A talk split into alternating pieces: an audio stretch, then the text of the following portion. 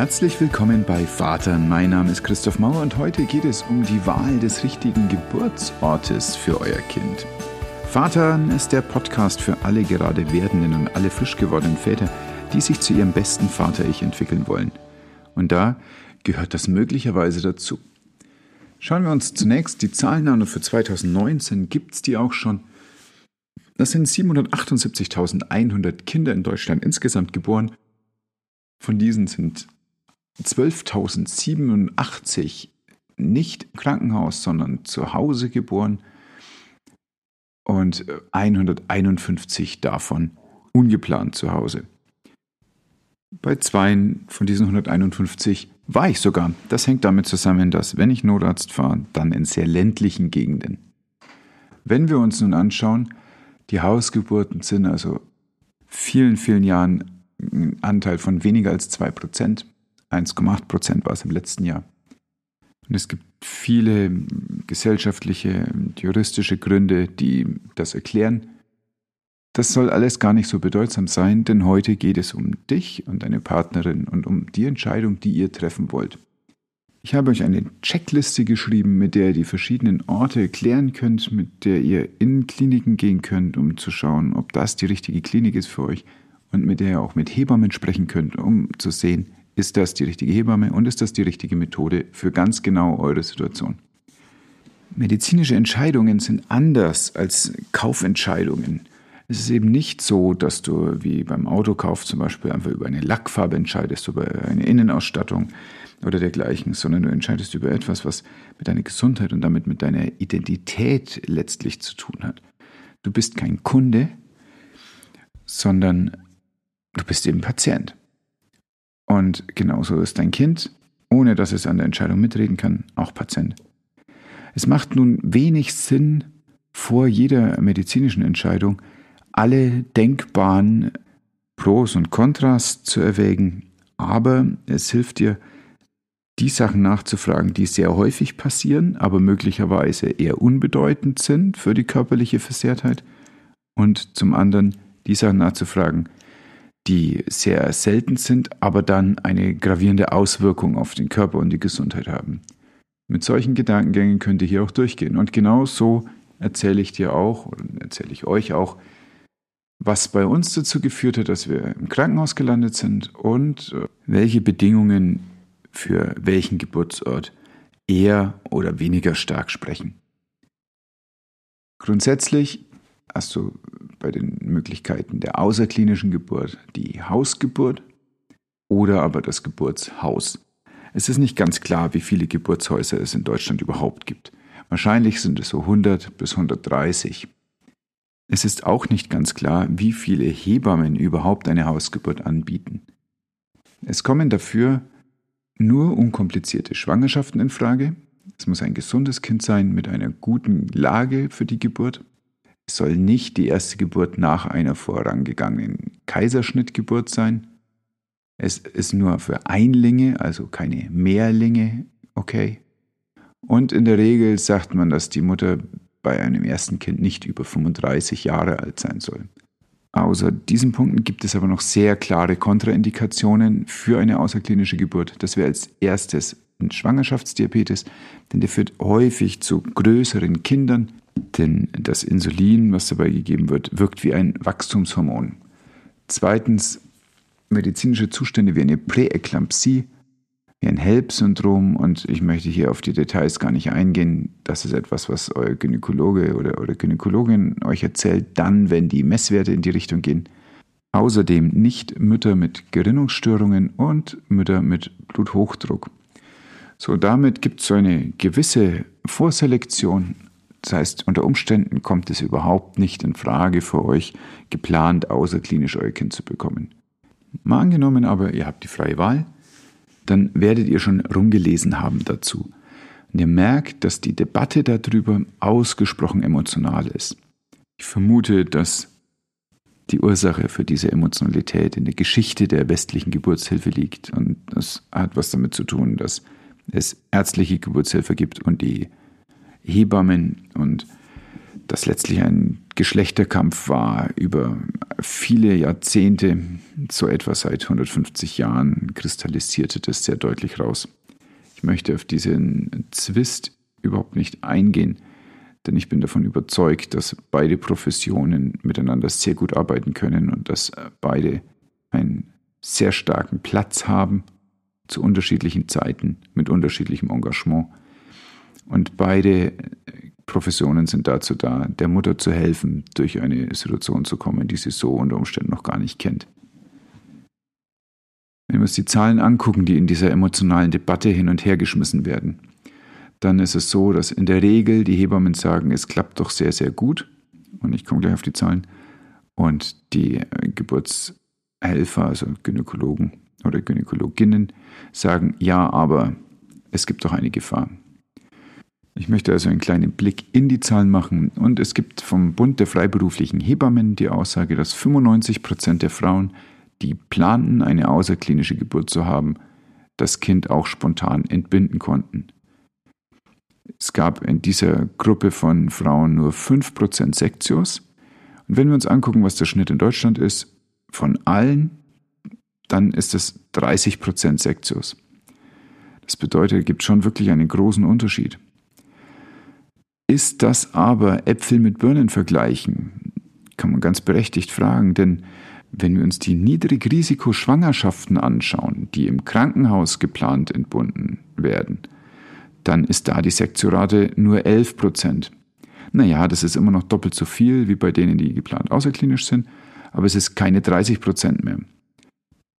Die Gynäkologen sagen, und das hat auch eine gewisse Berechtigung, zu ihnen ins Krankenhaus kommen ja von vornherein komplexere Schwangerschaften oder Kinder mit irgendwelchen Risikofaktoren, die dann notwendigerweise eine Sektio bekommen.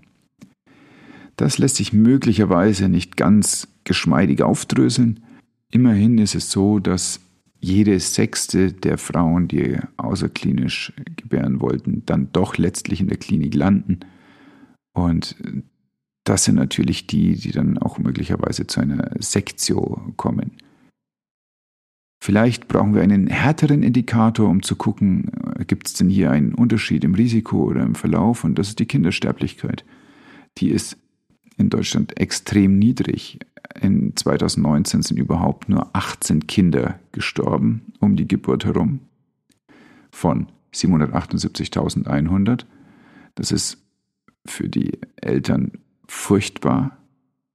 Und wenn wir uns dann aber anschauen, was es als Prozente gibt in der Statistik, das sind ja dann nüchternere Werte und die lassen sich besser vergleichen als die Einzelschicksale, dann gibt es für eine Gesamtsterblichkeit bei Kindern, die geplant in die Hausgeburt gegangen sind, von 0,13 Prozent, also 1,3 Promille.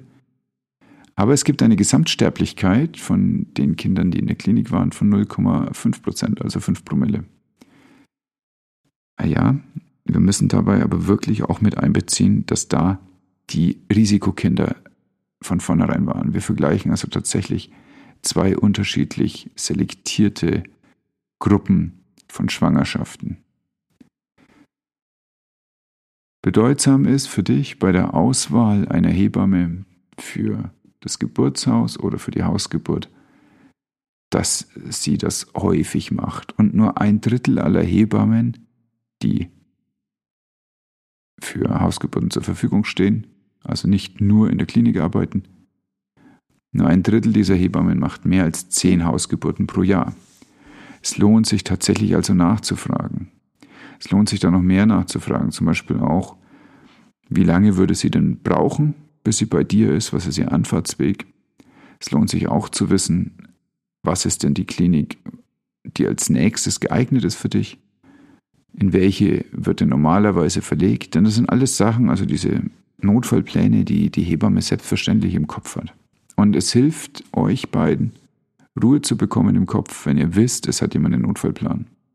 Seit einigen Jahren gibt es auch eine Besonderheit von den Kreiszellen in oder an Kliniken, und zwar Hebammenkreissäle, also von Hebammen geführte Kreissäle, die in unmittelbarer Nähe sind zu einer geburtshilflichen Abteilung. Das heißt, im Notfall hätte man wirklich einen kurzen Weg. Im Zweifelsfall könnte man auch für ein Konzil sich einen geburtshilflichen Kollegen dazu holen. Aber die Grundidee ist eben, dass da das Hebammenwissen an erster Stelle steht. Das könnte sein, dass das vielleicht das Beste aus beiden Welten ist. Die Deutsche Gesellschaft für Gynäkologie und Geburtshilfe sieht als angemessene Idee eine interventionsarme Geburt in der Klinik. Und das lässt sich ja vorab klären. Dazu gehört zum Beispiel, dass es nicht notwendig ist, als allererstes einen Venenzugang in den Unterarm zu legen, sobald deine Frau da ist. Äh, möglicherweise gehört dazu auch, dass minimalinvasivere Schmerzmethoden als erstes verwendet werden, bevor eine rückenmarksnahe Schmerzbehandlung verwendet wird. Die DGGG sieht auch in den Kliniken so ein gewisses Verbesserungspotenzial. Das heißt, wir dürfen erwarten, dass in den nächsten Jahren da noch ganz viel passiert. Und es wird so sein, dass immer mehr Abteilungen sich darauf einstellen, dass ihr als Paar da eine gewisse Mitsprache auch haben wollt von dem, was so reingemacht wird in, in den Prozess und nicht nur einfach irgendwelche Automatismen ablaufen. Und ich sage da ihr, weil das ist wirklich eine gute Situation, wo du deine Partnerin unterstützen kannst. Die hat nämlich möglicherweise einfach was anderes zu tun, als zu debattieren. Und es hilft sehr, wenn ihr im Vorfeld geklärt habt, was sind denn hier eure Werte, was ist eure Marschroute und du auch in der Lage bist, das zu artikulieren. Da hilfst du dir, weil du das Gefühl hast, helfen zu können, und hilfst deiner Partnerin, weil sie das Gefühl hat, dass du ihr hilfst ganz wichtig ist, egal was ihr euch im Vorfeld vorgenommen habt, egal wie das läuft, es gibt so unglaublich viele Faktoren, die den Verlauf einer Geburt beeinflussen können. Und vor allem gibt es kein richtig oder falsch, sondern es ist eine hochdynamische Situation, in der auch Pläne verändert werden dürfen und manchmal müssen. Es gibt also wenn das nicht so läuft, wie ihr euch das vorher gedacht habt. Auf gar keinen Fall so etwas wie eine Schuldzuweisung. Und das ist erstmal ganz erleichternd. Denn der Wegfall von einer Schuld bedeutet auch, dass eine bestimmte Leistung oder so nicht mehr notwendig ist. Das heißt, es ist nicht so, dass du durch besonders Gutes dastehen oder deine Partnerin durch besonders Gutes pressen oder so die Situation irgendwie verändert, sondern ihr gebt einfach das, was geht und dürft ein bisschen loslassen in den Prozess hinein und dürft ein bisschen loslassen in das Vertrauen, dass da Leute sind, die euch was Gutes tun wollen und euch gut begleiten wollen. Und das ist manchmal die Aufgabe auch ein Stück weit eines alten und bisher oft sehr dienlichen Musters. Denn wir werden so erzogen und unsere Arbeitswelt ist so, dass es besser wird, wenn wir uns mehr anstrengen. Und hier geschieht etwas, wo du die Kontrolle abgeben musst unter Umständen, darfst aber auch. Oder aber du bestehst darauf, dass du eine Situation kontrollierst, die nicht kontrollierbar ist, dann wird es wahrscheinlich in einem Gefühl der Unzulänglichkeit resultieren.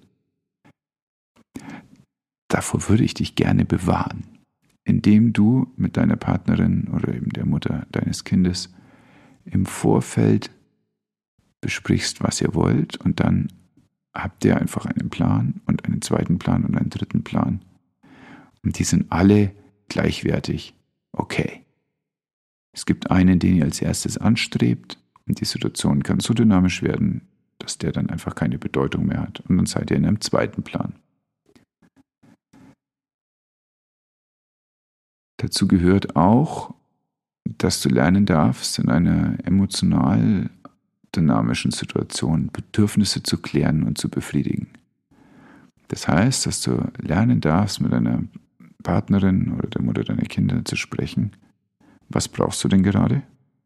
Wie kann ich dir helfen? Und dir das dann auch anzuhören, ohne in irgendeine Verteidigungshaltung zu gehen, wenn du kurz angeschrien wirst. Du hast dafür vielleicht jetzt noch ein paar Monate, vielleicht noch ein paar Wochen, aber das ist auch etwas, was du im Vorfeld mit dir besprechen darfst. Und je häufiger du dir darüber klar wirst, dass es so sein wird, dass sie vielleicht etwas rustikaler ist in der Ansprache, als du das gewohnt bist, umso klarer kommst du später damit. Kleiner Fun fact am Rande, auch der beruflich größte Macher muss manchmal einfach nur da sein. Deine Anerkennung für dein Sein statt für dein Leisten. Das wird noch ein großes Thema werden auf deiner Reise. Das wird auch ein großes Thema noch werden im Podcast. Das wird sich später übrigens auch mit deinem Kind fortsetzen. Denn dein Kind wird sehr danach dürsten, einfach nur für sein Sein anerkannt zu werden und nicht für das, was er alles Tolles macht. Wir werden uns darüber noch ausführlich unterhalten. Für den Moment aber soll das genauso genügen. Geht bewusst in diese Situation, klärt im Vorfeld, was eure Bedürfnisse sind. Das bedeutet, was ihr auf gar keinen Fall wollt, was ihr tolerieren könnt und was ihr sehr gerne wollt. Ladet euch dafür die Checkliste runter und sie wird zu finden sein auf der Website vatern.de. Und dann viel Spaß beim Raussuchen. Es wird spannend. Tschüss, bis zum nächsten Mal.